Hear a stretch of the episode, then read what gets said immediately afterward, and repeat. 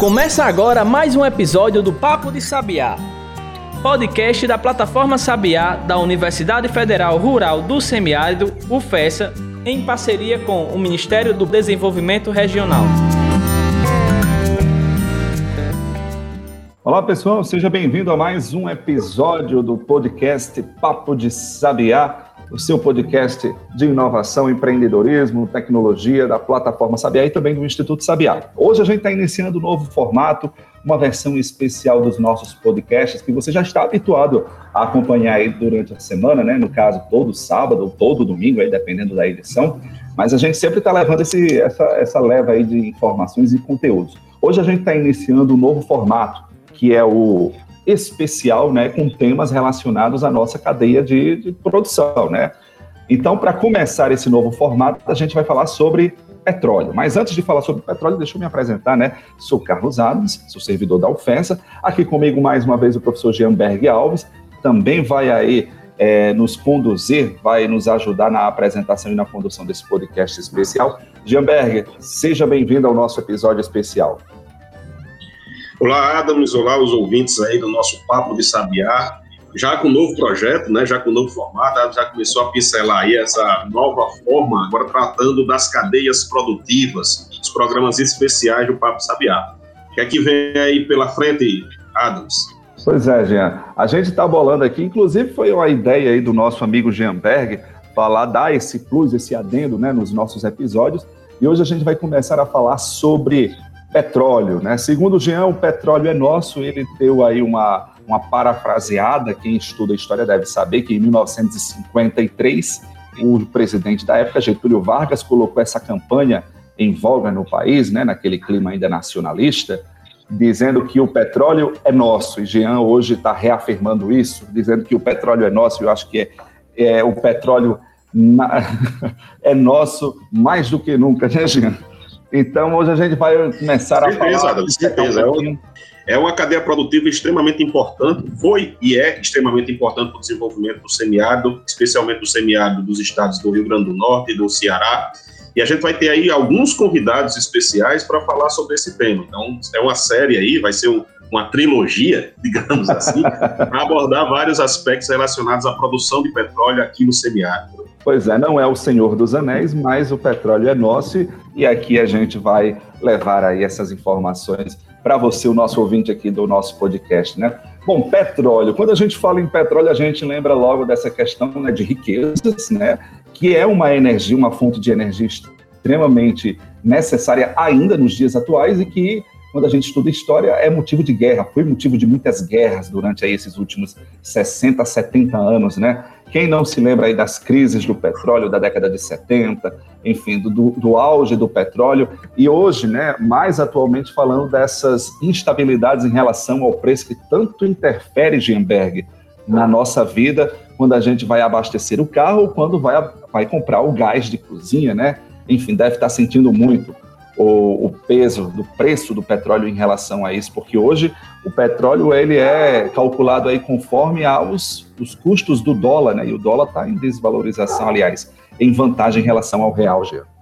Verdade, Adams. Tem um, é uma cadeia muito complexa, né? Que depende muito do, do mercado internacional, mas a gente passa também por um momento de mudanças significativas no mercado local, na produção local que é essas mudanças, que são sobre essas mudanças que a gente vai falar muito mais hoje. É o que é que vem acontecendo, o que é que espera, foi historiar um pouco, mas principalmente falar do futuro, do que vem de inovação, do que vem de novos negócios, o que espera o futuro da produção de petróleo aqui no semiárido, o chamado produção onshore, né, em terra. O Rio Grande do Norte foi durante muitos anos, e acho que ainda é o maior produtor de petróleo em terra, só que tem uma mudança nesse aspecto. Nos últimos cinco, seis anos, a gente reduziu muito essa produção, mas a perspectiva é boa, a perspectiva é de melhora. Vamos ao nosso primeiro convidado, Adams.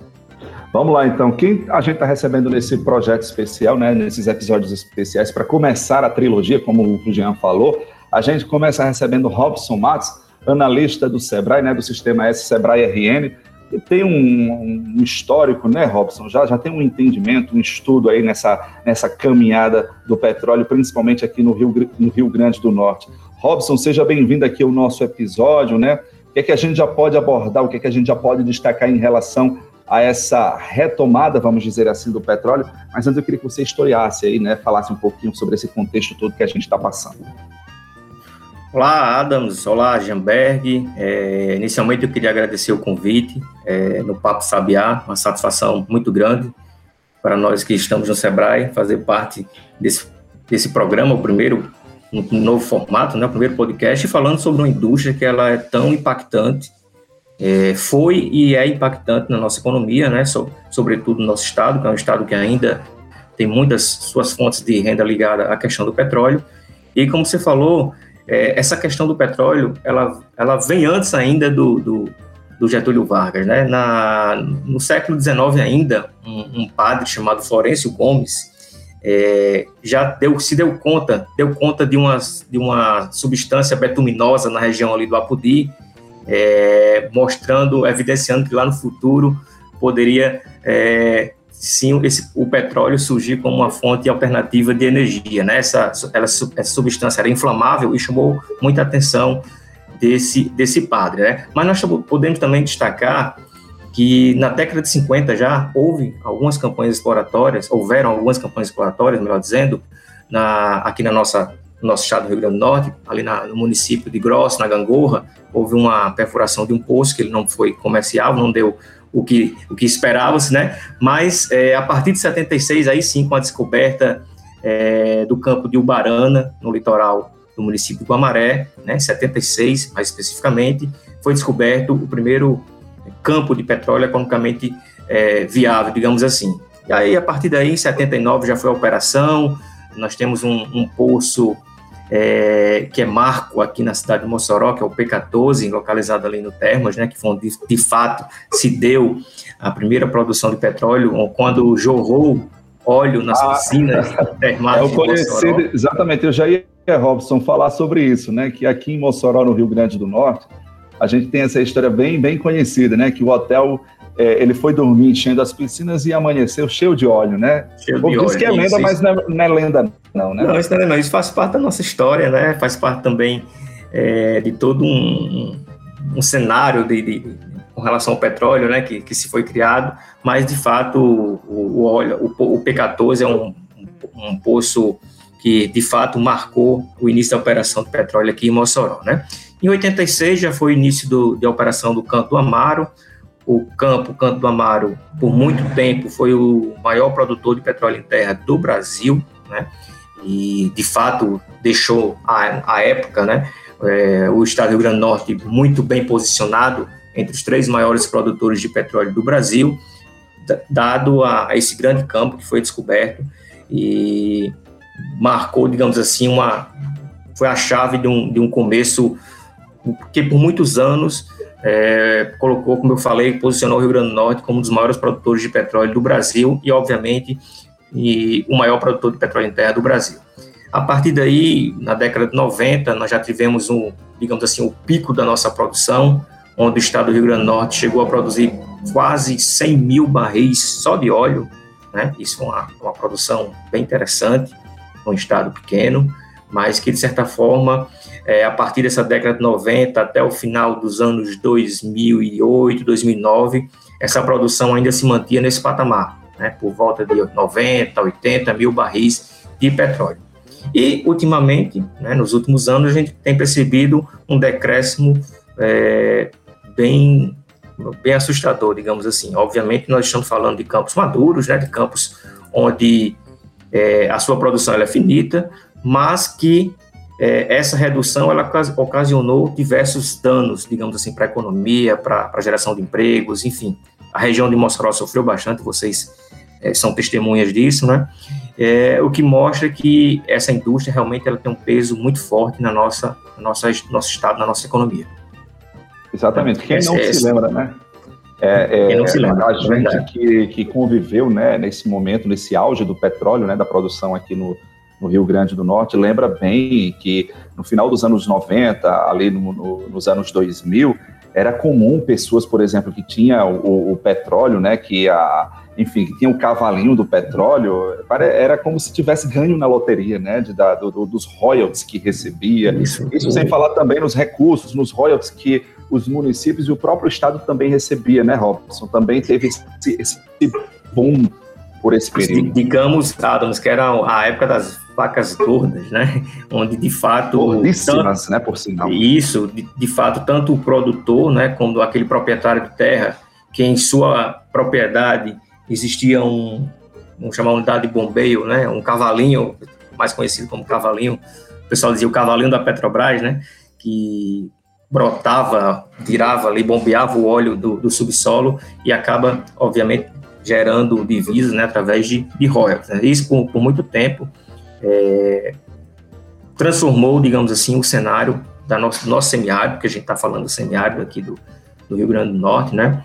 É, trazendo inúmeros benefícios, um legado impressionante de geração de, de, de emprego, de renda, é, obras estruturantes que foram realizadas decorrentes do royalties, enfim, uma indústria, como eu falei, que impacta sobremaneira a, digamos assim, a geração de riquezas da nossa região, né?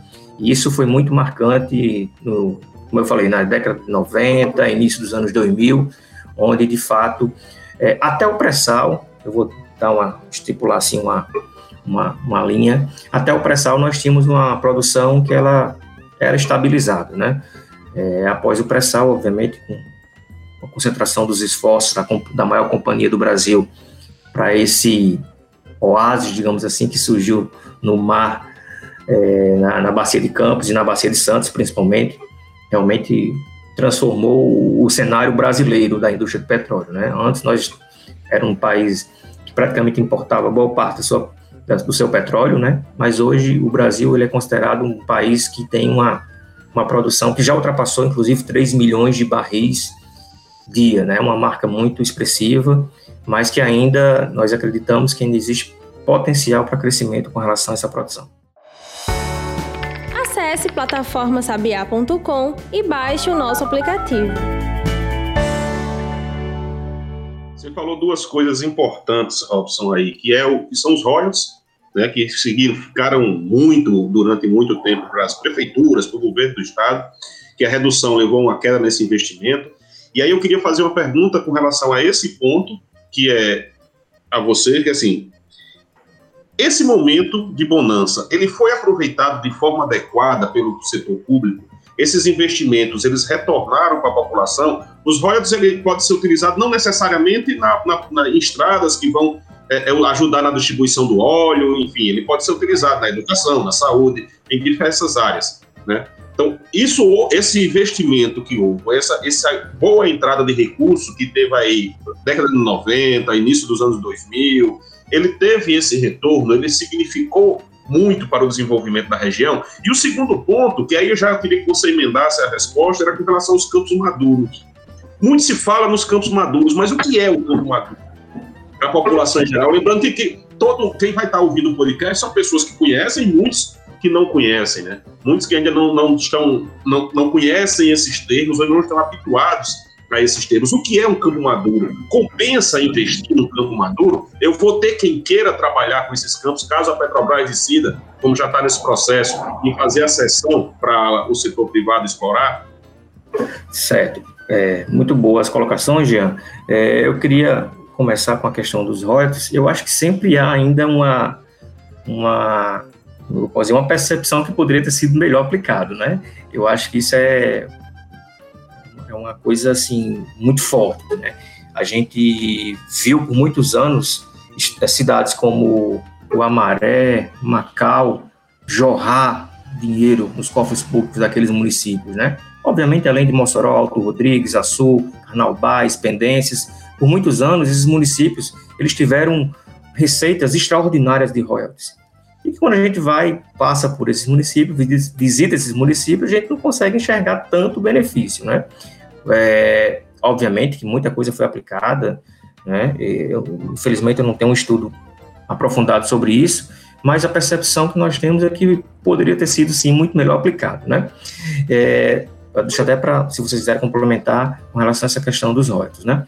Mas falando em... Ah, Robson, com relação aos royalties, aproveitando a deixa, vai, a gente está publicando no blog da plataforma Sabiá um artigo que fala justamente sobre isso, uma pesquisa realizada na Universidade Federal Rural do Semiárido, aqui em Mossoró, que trabalhou com esse investimento. O que a gente observa, se você for ver lá o artigo, e aí eu convido todo mundo, né, Adams, quem gosta de fazer o convite, vou fazer isso às vezes agora, aí lá no blog conferir o artigo, ele fala justamente isso, que a maioria das cidades, elas não atingiram o nível que é chamado nível de excelência, o nível de eficácia adequada de aplicação dos recursos. Só para complementar e fazer a chamada no blog.plataformasabiá.com. Perfeito. E só para ilustrar, é, esse ano já, até março de 2021, que são os dados mais atualizados da, da ANP, o estado do Rio Grande do Norte já recebeu cerca de 44 milhões de royalties, né? Isso eu estou falando do estado do Rio Grande do Norte, tá? o governo do estado do Rio Grande do Norte. Isso fora os municípios, for, né? Não, se a gente for, é, justamente, se a gente for levar em consideração os municípios também, que sejam aqueles produtores ou aqueles municípios que estão às margens da, da produção, né, que existe uma, uma classificação lá da ANP, que praticamente todo município ele recebe, por menor que seja, recebe algum, algum valor com relação a, aos royalties, né, que, que é produzido naquele estado. E nós temos agora, no, no, no, até o mês de março, os municípios já receberam 62, 63 milhões, arredondando, é, 63 milhões de reais em royalties, né? Isso mostra uma expressividade, digamos assim, de valores que são injetados nos cofres públicos todos os meses decorrente da questão dos royalties. Muito embora, por muito tempo, por algum tempo, essa, essa, os municípios reclamavam, muita gente também viu isso muito, muito fortemente na, na mídia e até em declarações de governantes, é, que essa, essa receita ela diminuiu consideravelmente. Né? Obviamente, quando a gente sai num patamar de 100 mil barris para um patamar de 40 mil barris, né, uma redução aí drástica de 60% praticamente da produção, o, os royalties também vão acompanhar essa, essa involução, né, essa queda. Né? Mas nos últimos anos, com o, o e outro fator também que foi muito importante nisso aí foi a questão da cotação do, do Brent, né, da cotação do barril de petróleo. E isso, por muito tempo, é, a cotação ficou abaixo do. chegou até 20 dólares. E isso também, obviamente, diminuiu o repasse de royalties, né? Mas quando essa, há uma elevação do, do valor do, do, barril de petróleo, hoje está no patamar de 60 dólares, 50 e poucos dólares, e o município, obviamente, ele acaba aumentando a sua arrecadação. Mesmo a produção estando menor, mas com o, o preço dos royalties, ele, perdão, o preço do barril de petróleo interfere nisso aí também, né? E falando com relação a, a campos maduros, campos maduros são aqueles campos que já atingiram praticamente os, já atingiu o ápice de sua produção, né? É, são campos que eles estão numa, num, num, num, num declínio, né, numa queda acentuada de, de, produção, mas que ainda existe possibilidade de incremento dessa produção, existe possibilidade de utilização de fatores de recuperação, aí a universidade pode contribuir muito com relação aos estudantes, aos estudos que são feitos com relação à, engenharia de petróleo, né? Existe, o Brasil hoje ainda ocupa uma posição muito baixa com relação a fator de recuperação da indústria do petróleo. Nós não temos uma, digamos assim, um, uma performance como os países de primeiro mundo. Eu vou citar aqui Estados Unidos, Noruega e outros países que a própria o próprio Canadá, que são países que têm fatores de recuperação, já tem bacias seculares e que ainda produz petróleo, né? Para você ter ideia, eu conheci um, um, poço de petróleo, ele já tem mais de 100 anos de produção no estado de Oklahoma, nos Estados Unidos, que obviamente que foi iniciado pela Standard, que é uma das maiores empresas de petróleo dos Estados Unidos, que até hoje ele produz, produz lá dois, três, quatro barris de dia, mas assim, é um poço que no seu auge ele produziu mil barris de petróleo, dois mil barris de petróleo, né? Mas hoje ainda tem, é, digamos assim, pessoas, empresas interessadas em explorar essa pequena produção é, eu conheci o produtor lá, ele disse, não, isso aqui para mim é, compensa se o preço do barril tiver, tiver no patamar X, né? Se eu não tiver uns custos muito altos, a partir do momento que não der, eu desligo aqui minha chavinha, a unidade de bombeiro deixa de funcionar e eu também não vou ter custo. Né?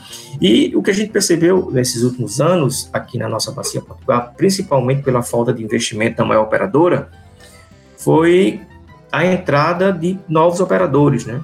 A entrada de empresas de menor porte, que não da nossa maior operadora, e que enxergavam, que enxergam, na verdade, um potencial ainda muito grande de explorar e produzir óleo nesses campos, nesses poços, né? nessas, nessas bacias, nessa bacia. Né? É, e isso vem nos últimos anos mudando o cenário de produção aqui no nosso estado. Né? A gente hoje conta com uma pluralidade maior de operadores. Você tem uma ideia, a Petrobras chegou a ter 98, 99% da nossa produção aqui. Hoje já está em cerca de 70, enfim, já tem novos operadores entrando, que mostra que ainda existe potencial econômico, Jamberg, aí falando a sua, a sua pergunta, né, para essas para essas explorações, né, para essa produção. Isso, isso ficou muito claro quando da venda dos primeiros campos de petróleo, os primeiros polos que foram vendidos pela Petrobras aqui na nossa bacia, né? E estou falando polos mais maiores, com maior produção, mais, digamos assim, mais atrativos economicamente, né? Que nós podemos citar aqui o exemplo do polo de Riacha Forquilha, que à época a Petrobras conseguiu vender por 384 milhões de dólares, né? Se a gente for fazer uma conversão pela moeda, até mesmo da época, eu acho que o dólar já estava acima de 4 reais naquela época, 3, 4 reais. É uma, foi mais de um bilhão de reais nesse polo, Riacha Forquilha, né? Se uma empresa investe isso tudo, é porque ela vê é, potencialidade de reverter o, o, o, valor investido, né? Ela, ela, obviamente, ela tem um estudo do seu plano de negócio que ela espera reverter isso no curto prazo de, de tempo, né? E isso é o que a gente tem percebido, né? Alguns ganhos de produtividade nesses novos operadores, porque é, são empresas chamadas low cost, né? De menor, de um custo menor, empresas menores, que têm mais agilidade, enfim, mas que elas conseguem explorar isso aí. Acesse plataformasabiá.com e baixe nosso aplicativo. Você falou aí de, de campos maduros, né? Essa realidade do, dos nossos campos maduros da Bacia Potiguar. A gente percebe assim, é, dentro dessa sua definição, são campos que já atingiram seu ápice de produção, mas eles ainda têm muito né, a, a produzir, muito potencial a ser explorado, né? E quando a gente fala nessa retomada, nessa perspectiva de retomada, a gente também reacende aquela, aquele burburinho na, na questão da mão de obra, do mercado de trabalho, né?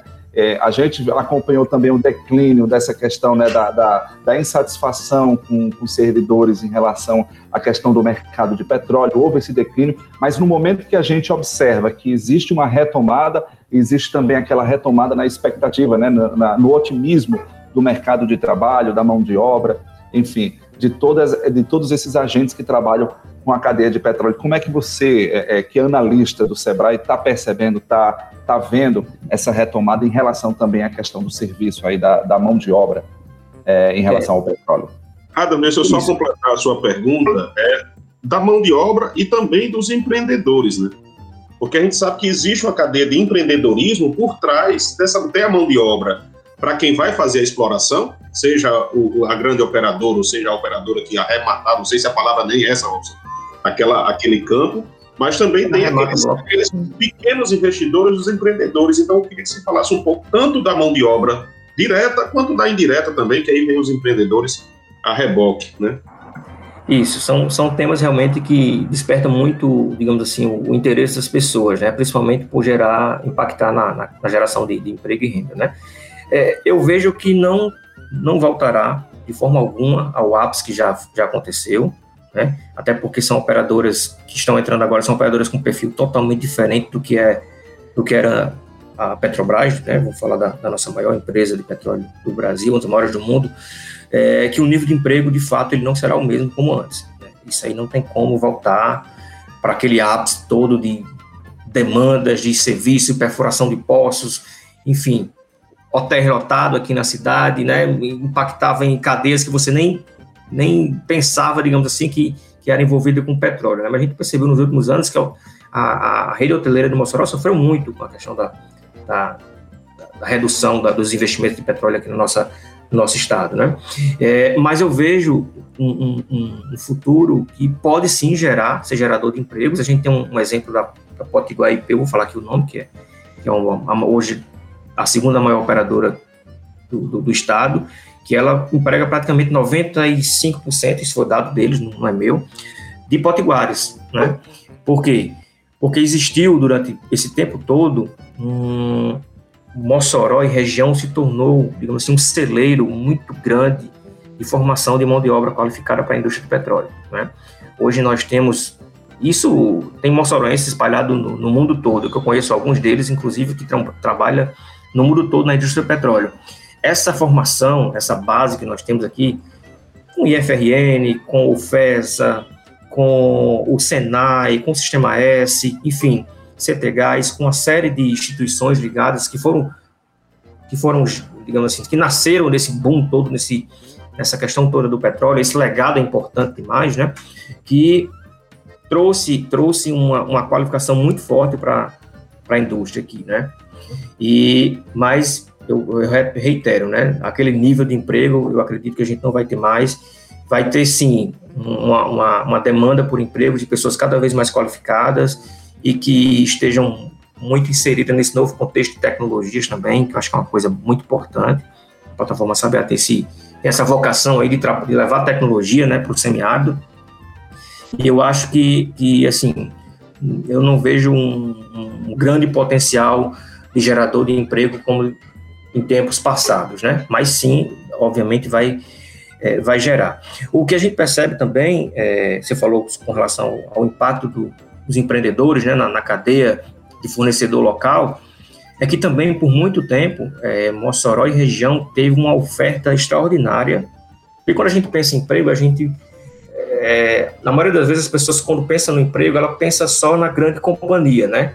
Mas existe aí uma, uma teia, digamos assim, uma rede de fornecedores formado principalmente por micro e pequenas empresas, que elas geram muito emprego, né? Que elas têm a sua, a sua, a sua participação efetiva nessa questão de geração de emprego. O que a gente espera é que quanto mais produção tiver, quanto mais demanda por novos postos, demanda por intervenção de postos, e, e, e dinamizar melhor essa cadeia, né? Ao invés de ficar os, os investimentos travados, só manutenção da operação da, da produção, que essas empresas elas possam contratar de pequenos, né? E nós temos é, uma, uma, uma, é, eu posso dizer assim, nós temos um, um, um portfólio aqui, um, um, conjunto de empresas muito qualificadas, né? Muito qualificadas para a indústria do petróleo. O, o, o Sebrae mesmo, nos últimos anos, ele foi muito atuante na questão dessa qualificação desses fornecedores. Né? Requisitos para as grandes âncoras, seja na, nas. Existiu aquela época do boom das qualificações nas, nas normas ISO, seja 9001, 14001, a OSAS, enfim, é, compliance, enfim, diversas ferramentas de gestão. Né? Essas empresas se aprimoraram, essas empresas hoje têm expertise, elas estão instaladas aqui, boa parte delas, né? de modo que algumas delas fornece serviço para o Brasil todo, de, na indústria do petróleo, mas que a gente tem que perceber e olhar para o lado da pequena empresa, né? o lado, olhar para o lado de quem também gera esse emprego, e se elas não tiverem demanda de serviço, obviamente elas vão desempregar, como aconteceu muito, muitas empresas fecharam, a gente percebeu isso também, que empresas de médio porte e até empresas pequenas, mas que já tinham uma, um grande, assim, um grande um quadro de funcionários relevante, elas também acabaram fechando por essa decréscimo de produção, decréscimo de investimento, e, consequentemente, impacta na cadeia como um todo. Né? A gente fala em, em, empreendedorismo, a gente fala do, desde quem faz o fardamento da, de, do pessoal que vai trabalhar, de quem faz a, quem tem um, um, um, um local de lavagem de roupa para essas pessoas, para esse fardamento, como fala também da oficina que faz a manutenção, como fala também de quem vende né, da, do fornecimento da quintinha, gente. Eu me lembro que quando eu fazia Perfeito. matéria lá em, em Valmaré, tinha um setor que se movimentava justamente isso, a, a, uma empresa que era especializada nesse segmento, ou seja, ela fornecia as quintinhas para os trabalhadores, para os operários lá da, da área do petróleo. Então, ou seja, é toda uma rede envolvida aí. É uma teia, de fato, né? E eu queria que a gente colocasse a lupa agora em uma parcela dessa teia que são os negócios inovadores, que são as startups, que são as novas empresas, que agora, agora não, já há alguns anos é, é, é a moda, né, o momento, é o crescimento. E você falou muito bem que serão necessárias novas tecnologias. Eu já dando uma olhada nesse final de semana aí para me preparando para essa nossa conversa, vi que já tem pesquisa de controle de qualidade, de controle de produção, de controle de energia, pesquisas com aplicativos, com novas tecnologias. Como é que você vê essa nova realidade. Vai existir mais espaço, vai ter esse incentivo para essas empresas de tecnologias, dentro dessa macro cadeia. Vamos focar nesse, nesse público agora. Tem espaço? A gente está preparado para isso? Como é que está? O Sebrae tem, tem feito algum investimento? Eu vi que há algum tempo acho que há uns dois, três anos, o, o Sebrae, junto com uma das empresas é, é, exploradoras, inclusive é, é, fez um edital, né? Incentivar startups. Como é que vocês veem isso hoje, agora 2021 e para frente? Perfeito. Vocês foram, muito felizes com relação a essa questão toda do impacto na, na cadeia de fornecedores, que não fica ligada restrita à indústria do, do, petróleo em si, né? Mas toda uma série de empresas que são ali satélites, que elas é, tinham uma renda muito forte com relação a pela demanda gerada pela indústria do petróleo, né? É, nós, nós temos aqui no nosso estado empresas, eu posso dizer assim, de A a Z, empresas que fazem interpretação de dados geofísicos, a empresa que fornece a quentinha. Né? Nós temos essa, essa, essa rede de fornecedores muito qualificados. Né? E surge agora, Jamberg, aí, com a sua deixa, é, essa nova possibilidade de geração de negócios a partir de negócios de base tecnológica. Né? Isso é uma, é uma realidade. Nós fizemos o, em 2018, 2019, nós lançamos o Conexões para Inovação junto com a Petrobras, para selecionar no Brasil todo startups que tinham é, soluções né, para a indústria do petróleo. Né? Isso já é uma realidade, isso acontece, é, esse edital foi nacional, já teve inclusive duas, duas, duas edições, né, duas, dois certames desse, desse edital, que selecionou empresas aqui do Ceará, mas obviamente a, a maior parte dessas empresas elas estão no eixo sul-sudeste, mas que geram também oportunidade nessa parte de, de, inovação e tecnologia, né? Nós estamos enxergando isso, é, Jeanberg e Carlos, e Adams, né, como uma nova possibilidade de inserção de negócios inovadores na indústria do petróleo. Aquilo que eu falei lá atrás, né, melhorar fator de recuperação, melhorar a produtividade, alguma tecnologia, qualquer tecnologia que ela ajude a facilitar as dores, que ela ajude a curar as dores desses operadores que estão entrando aqui. Né? Eu vejo isso como uma, uma possibilidade muito grande para o universitário que está se formando agora, que está buscando a sua inserção no mercado de trabalho, né? Que às vezes o mercado de trabalho a pessoa se restringia a um concurso ou a algum emprego, né? Mas ela pode hoje empreender, montar seu próprio negócio, aproveitando toda essa questão das novas tecnologias, né? Que hoje o negócio, praticamente todo negócio está na palma da mão de qualquer um, que é os smartphones da vida, né? Enfim, as novas tecnologias, IoT, cloud, enfim, são diversas tecnologias desse novo cenário que a gente acredita que pode ser digamos assim, uma nova criação de uma nova base de fornecedores tecnológicos para a indústria do petróleo. É, e quando a gente fala nessa questão da, da, do fornecimento de tecnologia, nesse fomento ao estímulo, aí ao empreendedorismo, a gente recai sobre a, a, o perfil, Jean, da plataforma Sabiá, que ela entra também justamente para suprir essa demanda, essa, essa nova vertente de mercado, né, essa, essas possibilidades aí de empreendimento, não só na cadeia de petróleo, mas também em outras cadeias produtivas, aí, em outras rotas de produção, não é isso, Jean? Exatamente, Antônio. Essa é, é a ideia, é a gente fomentar esse desenvolvimento e também dar visibilidade, porque muita gente já tem isso, né? já tem uma boa ideia, já tem uma boa uma tecnologia, às vezes até em, fase de testes, ou, ou, uma TRL mais avançada, mas não consegue ter a visibilidade necessária no, no mercado. E a, a plataforma Saber tem esse princípio de dar essa visibilidade, de incentivar o desenvolvimento e também dar visibilidade, dar, inserir essas pessoas dentro desse mundo é, corporativo, desse mundo que, que, está apto ou que está sedento, até diria isso, por novas tecnologias. É, Robson, e aí nesse, nesse contexto, nesse sentido, Mossoró ela se caracterizou, como você disse em um determinado momento, por ter uma, uma, uma, uma aptidão muito forte no, na formação de mão de obra, a mão de obra qualificada. Então, isso vem das universidades, isso vem dos investimentos de Senai, de Sebrae. Precisa mudar esse perfil desse investimento hoje? Essa, essa mão de obra hoje, ela vai precisar ter um novo, com esse novo cenário, com as novas empresas exploradoras que começam já a chegar, já tem empresa instalada e produzindo, esse cenário ele precisa mudar? O que é que esse profissional. Eu, eu quero que você fale para aquele aluno que está terminando a graduação lá na engenharia mecânica, lá na, na, engenharia de petróleo, na engenharia de produção, o que é que ele precisa saber desse novo mercado, para ele poder conseguir se inserir? É, eu, eu vejo aí a plataforma Sabiá, especificamente da plataforma Sabiá, como um potencial propulsor, digamos assim, dessa novo, desse novo momento com relação às tecnologias, né? Eu diria que o, o interessante agora é olhar condições, fatores, né, para que possam melhorar os ganhos de produtividade dessas empresas, né? É, obviamente a tecnologia ela, ela, faz parte da indústria petróleo há muitos anos, isso aí não, não é novidade, né? Nós temos o, por exemplo, a Petrobras tem a melhor tecnologia de exploração e produção em águas ultra profundas, né? Que é no pré-sal. Mas nós temos uma realidade de semiárido aqui, uma realidade de campos onshore que está em queda de produção, em campos que nós falamos são campos maduros, né? Que a tecnologia ela pode ajudar muito principalmente no que eu falei é, um pouco atrás, com relação aos fatores de recuperação, né? É, eu acho que o estudante tem que, tem que atentar que essas novas tecnologias digitais, elas podem, né, ser, digamos assim, vocês podem, os estudantes podem ser provedores dessas novas tecnologias, né?